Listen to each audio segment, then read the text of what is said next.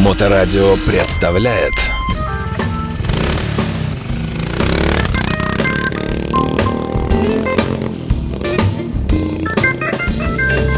Доброе время суток, вы слушаете радиостанцию Моторадио. Э, Сегодня у нас случился гостевой эфир, и я с большим удовольствием представляю вам автора ведущего программы э, «Мотовояж», самого мотовояжа всея Руси, э, великого и несравненного, замечательного э, Андрея Макарова, он же архитектор. Андрей, привет. Привет, Саша. Рад тебя очень видеть. И, э, ну, мы не виделись с прошлого года. Э, Я надеюсь, э, что наконец-то после скомканного января у нас потихонечку продолжится великолепный сериал «Мотовояж» на Моторадио с рассказами о Петербурге, о его легендах, э, тайнах, мистике и прочее. И сегодня мы отчасти тоже это затронем, но начнем мы, наверное, с важнейшей даты, одной из самых таких э, главных для нашего города. Это о днях э, снятия э, блокады. Э, Прошу, что ты скажешь по этому поводу? А, только что я проезжал к тебе в студию. Я просто сейчас немножко сосредоточен, потому что я вижу у тебя новый микрофон, и я действительно слушаю совершенно другой голос. Качество Хороший звук, да, да, да, да, да. Впечатление, что это какой-то эм, какой-то хай-фай. Эм, э, Не тяжело привыкнуть. Ну, Шуровский, э, Шур. Во, это, вот такой да, звук. ура.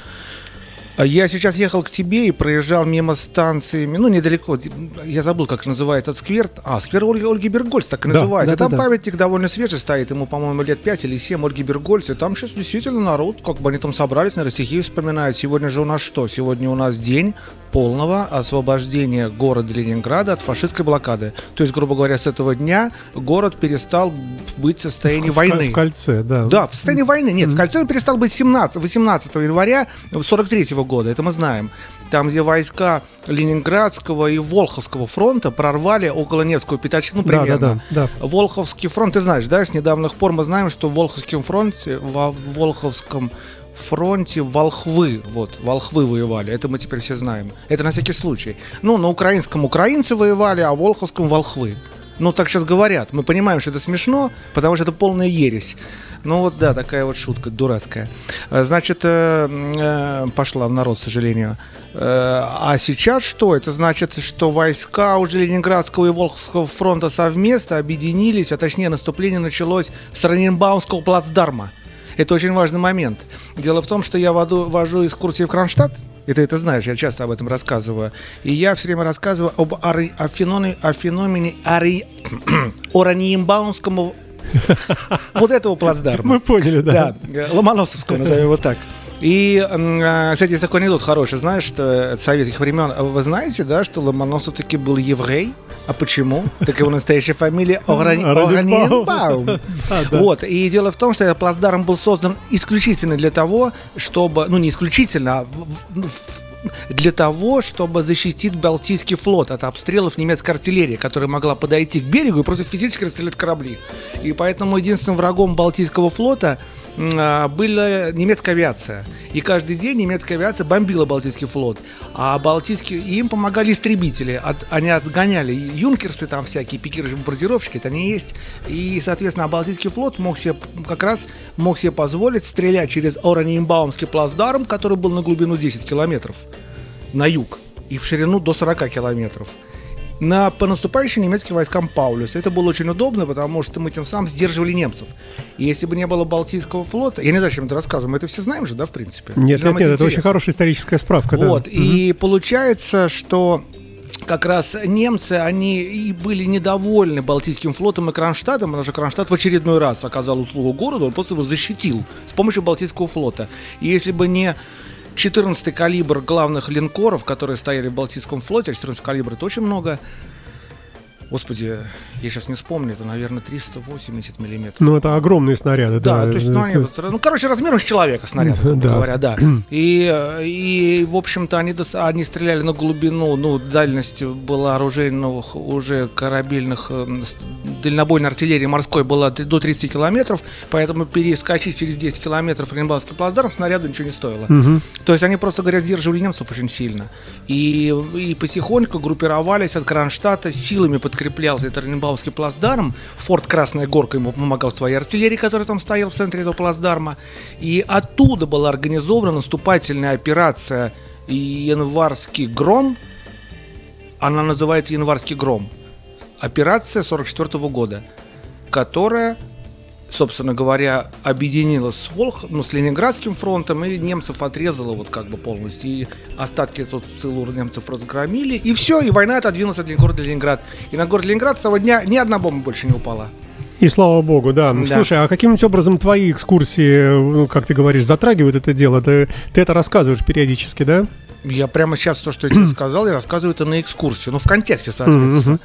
Кроме того, конечно же, у меня есть экскурсии, которые посвящены блокадам Ленинграда. То есть здесь просто такая физическая экскурсия.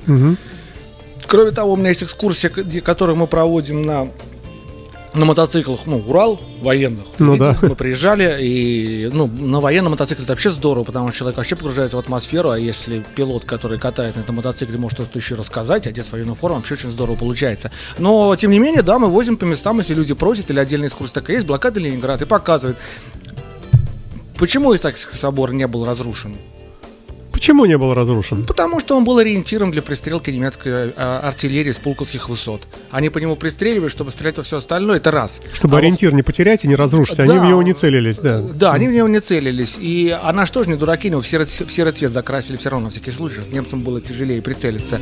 И сокровища Эрмитажа считается те, которые не успели эвакуировать их занесли в Исаакиевский собор. Они там полностью лежали сохраненные. Кроме того, еще некоторые фигуры статуй из Петерговского, я Петродворец до сих пор говорю, из Петродворца даже завезли тоже в Исаакиевский собор, и даже там они стояли, потому что это было такое достаточно спокойное место. Тем не менее, на западном фасаде, правильно, на западном фасаде Исаакиевского собора есть следы от немецких снарядов, которые попали... И мемориальная доска, по-моему, там висит, нет?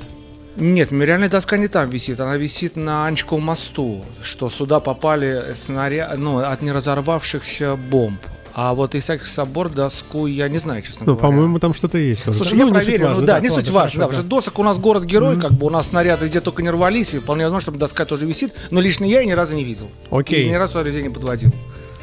Слушай, а э, люди вообще как-то заказывают такие экскурсии, или все-таки это такая тема, ну, грустная достаточно, и э, как-то твои клиенты больше хотят развлечений каких-то, или есть все-таки, которые вот именно исторические есть, вещи, да? Есть, людям нравится. Есть нравится, потому что приезжают экскурсии, говорят, представляете, у нас дедушка воевал на Ленинградском фронте. Ну, как бы на Ленинградском ну, да. фронте. Соответственно, им интересно, конечно, посмотреть. Посмотреть, и потом, в любом случае, когда я провожу общие экскурсии по городу Санкт-Петербург, я обязательно рассказываю о том, что это было во времена города Ленинград и во времена города Петроград. А когда я рассказываю про времена города Ленинград, то, конечно же, я говорю о блокаде, потому что это, в общем-то, Логично, одно из да, самых да, таких да. значимых и серьезных мест. Э, сегодня будет салют. Это круто, да. да.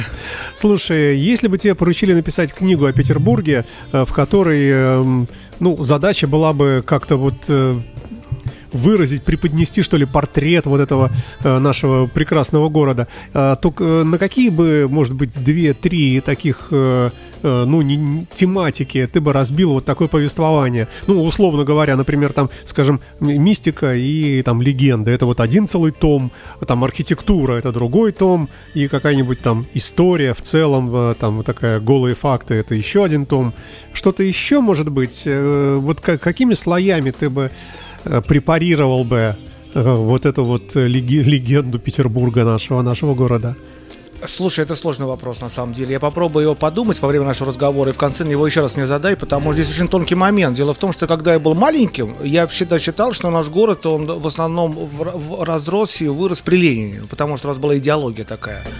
Вот. А сейчас, как бы, я когда начинаю экскурсию э, свою общую по городу, то получается все, все, что, все, что не происходит в городе, все с Петра, все как бы, ну, это понятно, что началось с Петра, но просто он настолько мощные, как бы, вещи сделал. Поэтому, знаешь, что я сделал? Я отвечу на этот вопрос. Я бы разбил по императорам.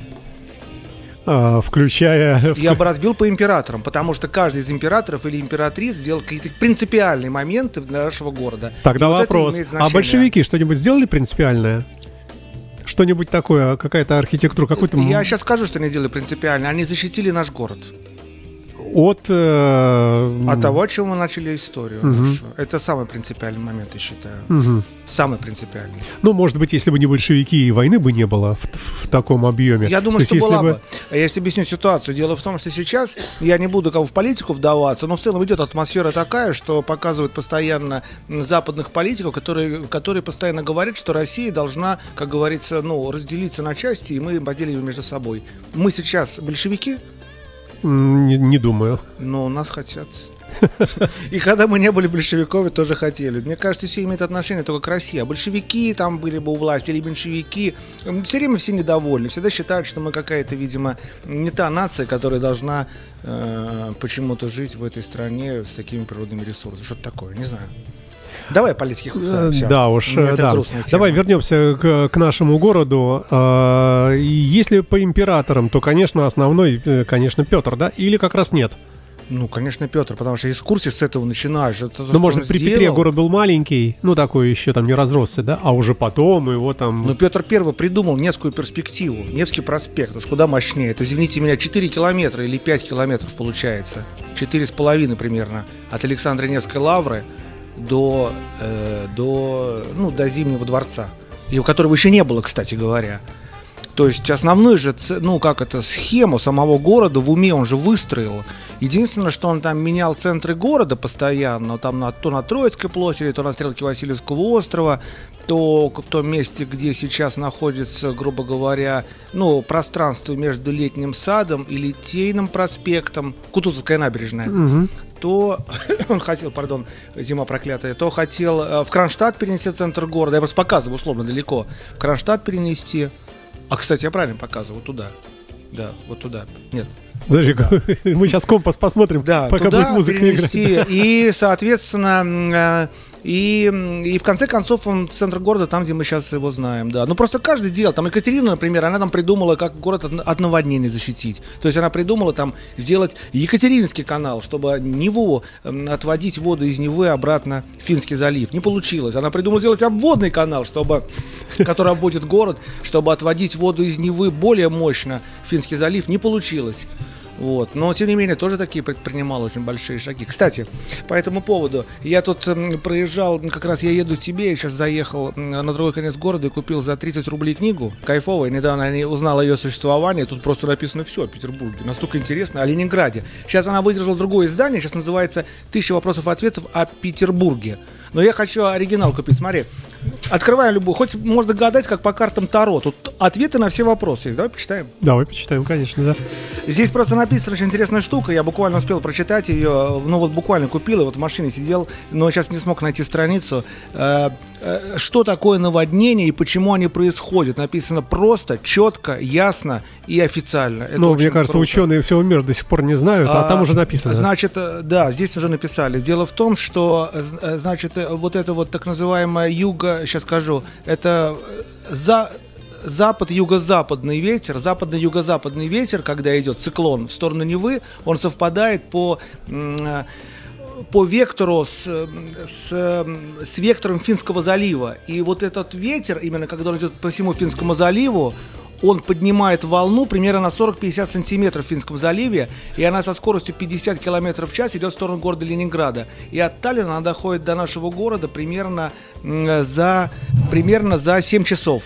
И, значит, соответственно, когда она подходит ближе к городу, из-за того, что у нас Финский залив очень мелкий, и еще по разным факторам, это превращается в шторм высотой 4-5 метров. И вода просто физически нагоняется в Неву. Э, Нагоняется в Неву до той поры, пока не сменится ветер.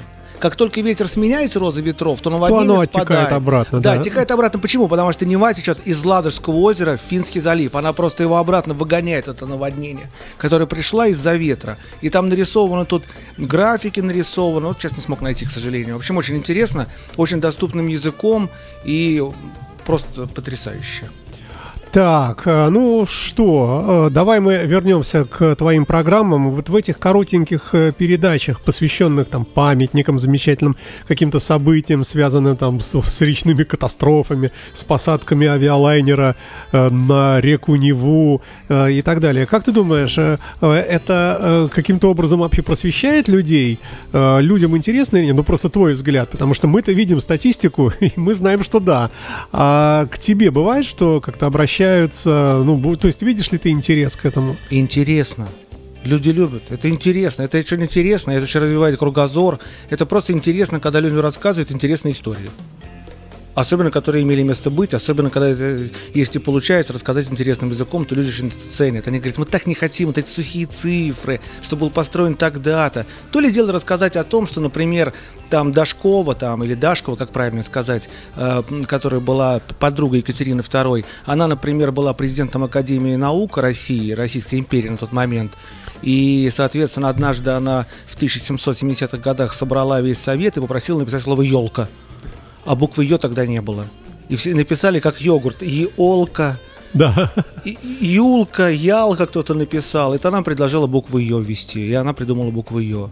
Мне кажется, это интересно. И с тех пор мы ей пользуемся с удовольствием. Да, да. Потом она еще придумала слово бегемот. Такое слово бегемот никогда не было раньше. Слово бегемот означает, ты вот мастер Маргарита, ну, я не буду спрашивать, читал да, ты да, нет, да. понятно? Да. Ты мастер Маргарита? Да. А, так вот, мастер Маргарита, кот бегемот не имеет отношения к бегемоту, о котором мы думаем. Мы все думаем, что он толстый, как бегемот и прожорли. Во! Бегемот это дьявол, чревоугодие и числа, ой, и, и, короче, разных пороков там связаны со всякими... Ну, это ну, тоже краткое описание среднестатистического мужчины. Секунду, да, да, да. Дело в том, что бегемот не имеет отношения к животному. Это Дашкова или Дашкова, она предложила ввести это слово к слову гипопотам. И только в нашей стране это животное называют бегемотом. Это дьявол на самом деле. Просто он чудовищный, там, либо по размерам, либо по пасе и показалось. А везде это гипопотам, гипопотамус там, ну и так далее. Ага. Вот, очень интересно. То есть только у нас это называется. И поэтому бегемот, э, мастер Маргарита, это дьявол. Обжора. Обжора. Да, хули, а не хулиган, бегемот. Да. да, да, да. Такой интересный, кажется, момент очень. Скажи мне, пожалуйста, потихонечку приближается сезон, сейчас быстренько пройдет февраль, уже январь практически на излете, и э, вот, вот уже скоро, скоро, скоро. А ты открываешь по, по каким-то датам конкретным или от погоды зависит? В середине апреля. Все выкатывают в середине апреля. Есть те, кто выкатывается, ну, есть те, кто не закатывается, это отдельный разговор. А, есть те, кто выкатывается в, э, в начале апреля, но они очень многие часто быстренько закатываются, потому что нехорошо в это время еще выкатываться. Ну, там просто песочек еще, грязь, вот это не убрано, обочина всякая. А так в середине апреля где-то, после середины, последняя неделя апреля, ой, вообще, золотые времена. Сейчас все сидят, наверное, кто это слушает, и думают, скорее бы! Э, ну да, да. Сейчас время подготовки новых программ экскурсионных. Э, можешь намекнуть на что-нибудь? Не то, что намекнуть, могу, могу даже рассказать, потому Давай, что конечно. они очень э, интересные для меня в первую очередь, потому что я делаю то, что мне интересно. Это самое главное. Если мне это не интересно, я это откладываю в сторону. Ну, не в случае этой книги. Я придумал экскурсию, которая называется, я еще не опубликовал ее, правда, она будет называться «Слоняться по Питеру». Круто это имеет отношение к тому, что по неподтвержденным данным все-таки не слово «слоняться» было придумано в Санкт-Петербурге, а слово «слоняться без дела» было придумано в Санкт-Петербурге во времена Екатерины времена Екатерины, дочки Петра. То есть 1742 по 1762 год. Потому что на тот момент это был, значит, у каждого императора нам дарили слонов, начиная с Ивана Грозного. И подарили слону Петру Первому, подарили слону Анне Иоанновне 16 слонов подарили, а Елизавете и Елизавете, чувствую, что-то не то говорю. Елизавете, дочке Петра, да, я еще почувствовал. Елизавета, дочке Петра, да, а Елизавета, 42 по 62 год, ей подарили целое стадо слонов, она не знала, что с ними делать, но там был маленький момент, их нужно было через Неву перенести, через Фонтанку перевести. И на тот момент Анечков мост уже существовал, и это была первая реконструкция Анечкова моста, которая была связана с тем, чтобы коней перевести, отставить. Слонов. Я машинально Анечков мост, чтобы слонов перевести через Фонтанку. В смысле, их укрепляли, вернее, мост укрепляли, мост переделали, чтобы... Переделали мост. Чтобы вес выдержало, да? Да, чтобы вес слонов выдержал. Их перевели через Фонтанку и разместили в том месте, где проходят на иногда наши мотофестивали, где рождественская ярмарка, на Манежной площади. Какая красота. Да, и там был первый слоновий двор, самый главный. Их, их поили на Фонтанке, недалеко от цирка. И от этого есть замечательный след и их водили гулять на Невский проспект. И от этого осталась нам замечательная память от этого всего. Знаешь, какая? Какая? Улица, по которой водили слоны, называется Караванная. Караван, точно, караван слонов. Да. Совершенно верно. А потом слонов перевезли на гостиницу Октябрьская. Э, там, где стоит гостиница Октябрьская, там на тот момент был очень хороший сосновый лес. И там были очень вкусные шишки, которые, видимо, любили слоны. И их ходили гулять, их водили гулять примерно в том месте, где Суворовский проспект находится. И вот в этот момент погонщики, они как бы сами себе принадлежали, и слоны были на их попечении. И они просто слонов без дела уводили гулять. Вот именно оттуда пошло слово «слоняться без дела». То есть до этого не было такого слова вообще. И этот, оказывается, проспект назывался Слоновьем, когда его сделали. А его сделали в 18 веке, в начале 19-го. И сто лет он был Слоновий проспект, и только ровно в 1900 году, к столетию, к смерти Суворова, его назвали Суворовским проспектом. Слушай, я вот думаю, ну они же ходят, э, ну и иногда непроизвольно там в туалет, да, вот такие кучи здоровые, там слоны. Я нет? поясню. Э, э, есть такое понятие туалетный юмор. Так. Мы без него. Мы без него, да. Знаешь, вот когда смотришь Нет. фильм, например, «17 мгновений весны», там Штирлиц не ходит в туалет, и мы будем сегодня так же. Ну, я просто как-то, ну, что вот как-то по городу. А я не хочу. Вот это вот Не все. хочу я. У нас вон, выйди, вон тут мусор и так валяется. Однажды слоны напились, Короче, что это за экскурсия? Это экскурсия об истории всех слонов Санкт-Петербурга. Одна слоны напились, им давали вина, там, водки. И как раз из слоновника, который был около цирка, около Манежной площади. Может, и цирк, кстати, построили из-за этого. Кстати, я только что об этом подумал. Может быть, и цирк построили именно там, из-за того, что там были слоны. А, и один слон сбежал, короче, перебежал через наплавной мост у Исаакиевского собора, представляешь, как далеко. И на, на, на, на, на Васильевском острове, да, да, да, он разрушил консульство какой-то страны и Чухонскую деревню. И там Ничего его себе, взбесился. Да. да. А потом слонов перевели, знаешь, куда? Потом слонов перевели к... В Индию? Э, нет, их из Индии привозили, как правило. А потом их перевели в том месте, где, я забыл, мост это называется, Короче, где Лишт стоит, где Московский проспект пересекает фонтан. Ага. И вот там, где, если ты переезжаешь в сторону загорода как бы, то по левую руку вот эти все эти здания, вот включая ВМА, это и есть был огромный... ВМА — это огромный слоновник. И они там был, этот слоновник до 1824 года. Почему до этого года был? Это очень просто, потому что в 1824 году было самое крупное наводнение в Санкт-Петербурге. И было разрушено все, в том числе и слоновник. И после этого все слоны уехали в Александровский парк в Пушкин. И с тех пор они жили только там, и больше нигде. Вообще странное животное для наших э, широт. Все-таки у нас столько холодного времени, как они тут ну, в общем-то, не... Но я знаю только одну историю, что когда одного слона, сейчас скажу, это был слон, который вез... которого вели, которого вели, по-моему, по-моему, по-моему, все-таки Петру его вели, этого слона, по самого первого. Его от Астрахани, короче, пешком отправили, его через Каспийское море перевезли, и от Астрахани отправили пешком в Санкт-Петербург. А мужики, которые встречали его по пути в деревнях, они там, конечно, все кидались плашмя, ну, слона увидеть в жизни не видели. А некоторые, а, а сердобольные, представляешь, связали ему лапти. Слон в лаптях дошел до Санкт-Петербурга. То есть у нас такие истории есть на самом деле в городе, они просто невероятные. Еще одна невероятная история. Я даже книгу ради этого нашел и детям прочитал. Виталий Бианки написал в 56 году. В 56 году, короче, Хо Ши Мин сделал нам подарок. Он привез нам два слона. Одного звали Кунг, а другого звали Сюн. Ну, в смысле, Кунг это мама, а Сюн это папа. У них потом слоненок родился. И нам привезли слоны. Они пришли пешком с какого-то вокзала, не уточняется, с какого вокзала. Вот, они хотя, там описан маршрут, получается, с финляндского. Ну, почему они с финляндского приехали, непонятно. Они мимо Авроры прошли, пришли в зоопарк и поселились там. А спустя два года у них родился слоненок. Его назвали Лекс. Ленинград, Кунг, Сюн. Представляешь? С ума Люк через да. два года умер, Лекс, потому что он упал... В, ты знаешь, когда заходишь в зоопарк, белые медведи. Да. И он, короче, гулял, он упал в эту фигню с белыми медведями и сломал себе спину. Его починили, его он не умер как бы. А через год он еще раз туда упал, его решили усыпить. То есть он два с половиной года он погиб, представляешь? Потом Лекс, Лекс, э, Лекс это он, а это Кунг и Сюн. Значит, Сюн это папа, это герой по-вьетнамски, а Кунг не помню как. И вот Кунг, она умерла, а Сюн осталась. И вот Сюн, ты видел в детстве слона в Ленинграде? Ты видел Ну, в детстве? наверное, а я видел. в В зоопарке. 82 году он умер. Это был последний слон в Ленинграде. То есть это есть Сюн. еще и лет-то сколько, да, получается? Да. Нет, ну с 50 что-то слоны по 50-70 лет живут. Сюн. Это был вьетнамский слон Сюн, который в 56 году привезли. Представляешь, я его помню. Есть фотографии цветные даже его. Хорошо, а, м, давай вернемся к планам и экскурсиям, которые ты разрабатываешь сейчас. А это и есть экскурсия. А еще что-нибудь? Да, еще интересную экскурсию придумал. Называется «Пять императорских, пять конных памятников императору».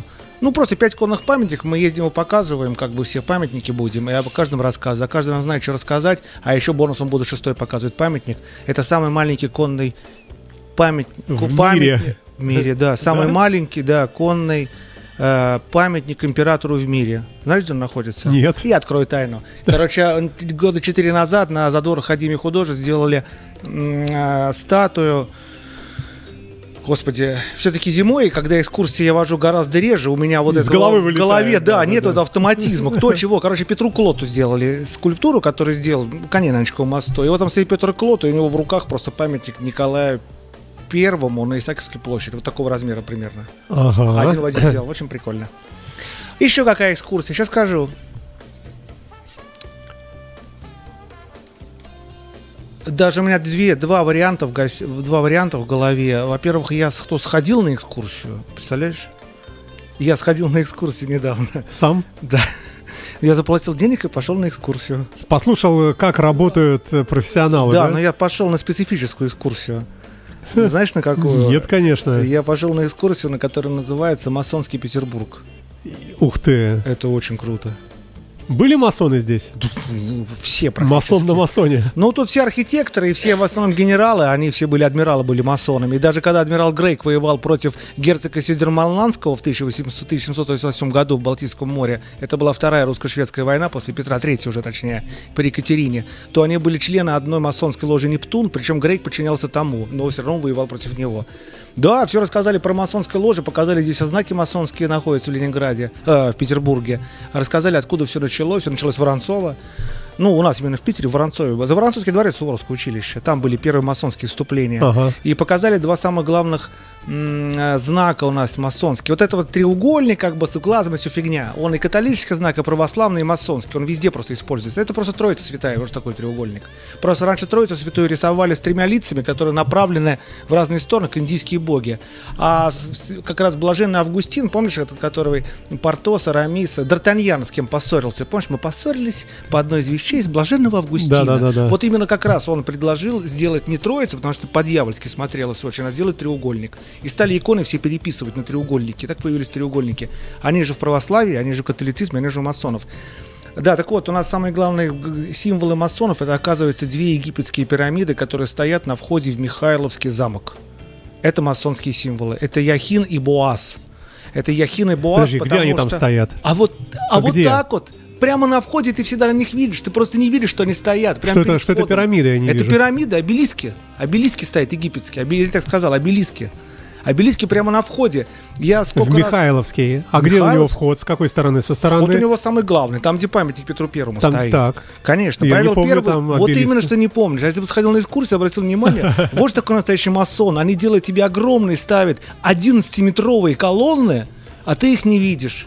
И я тоже не видел, в смысле. Слушай, у нас Я тебе подожди секунду. Тут недавно был фильм такой интересный, года два назад он вышел, его очень сильно хвалили, там этот самый снялся, как его, Леонардо Ди Каприо. Не смотри наверх. Ты не смотрел? э, смотрел, Вот. конечно, да, сто Ты раз. помнишь, там да. этот был масон, который, ну же масон, как бы по фильму. А я тебе объясню, почему масон, который придумал там все, помнишь? Ну, масон, который ходил там и говорит, там я тут придумал, тут звездолет, тут 11 штук, тут это в конце улетел на космическом корабле. Он масон по фильму, почему? Потому что он говорит очень интересную штуку. Я, кстати, если бы не ходил на экскурсию, я бы не знал. Он говорит, представьте себе, обнаженные люди пройдут через Яхин и Боас. Яхин и Боас – это два главных масонских обелиска, потому что они это храмы, которые стояли в, в колонны, которые стояли в храме Соломона, который построил как раз тот самый скульптор или строитель, из-за которого они стали вольными каменщиками. Вот и, короче, эти колонны была слева Яхин, а справа Боас. Яхин и Боас это главные слова вообще масонов. Ой, слушай, у Сложно, нас э, да? время заканчивается у нас. Давай мы подведем итог. Э, Рассказывать о Петербурге можно бесконечно. Да. И э, я бы хотел, чтобы ты... Третье. Третья экскурсия. Я по- подведу итог. А у нас будет- нет 30 секунд. Я 30 секунд. Я придумал, у нас мы теперь будем рассматривать полярное сияние. Она тоже есть в Санкт-Петербурге, происходит примерно раз в месяц. И ты этого не знал. Я один раз видел, но в глубоком детстве. Было Сделаем дело, эту да. экскурсию. Андрей Архитектор Макаров. Мы продолжаем серию подкастов. Буквально в следующую среду свеженький выйдет у нас, да? Мотовояж. Э, Спасибо тебе большое. Далеко не уходим. И э, пойдем выпьем вкусного чаю. Здесь на Волне Моторадио. Спасибо. Спасибо, Саша. Счастливо. Пока. Пока. Моторадио представляет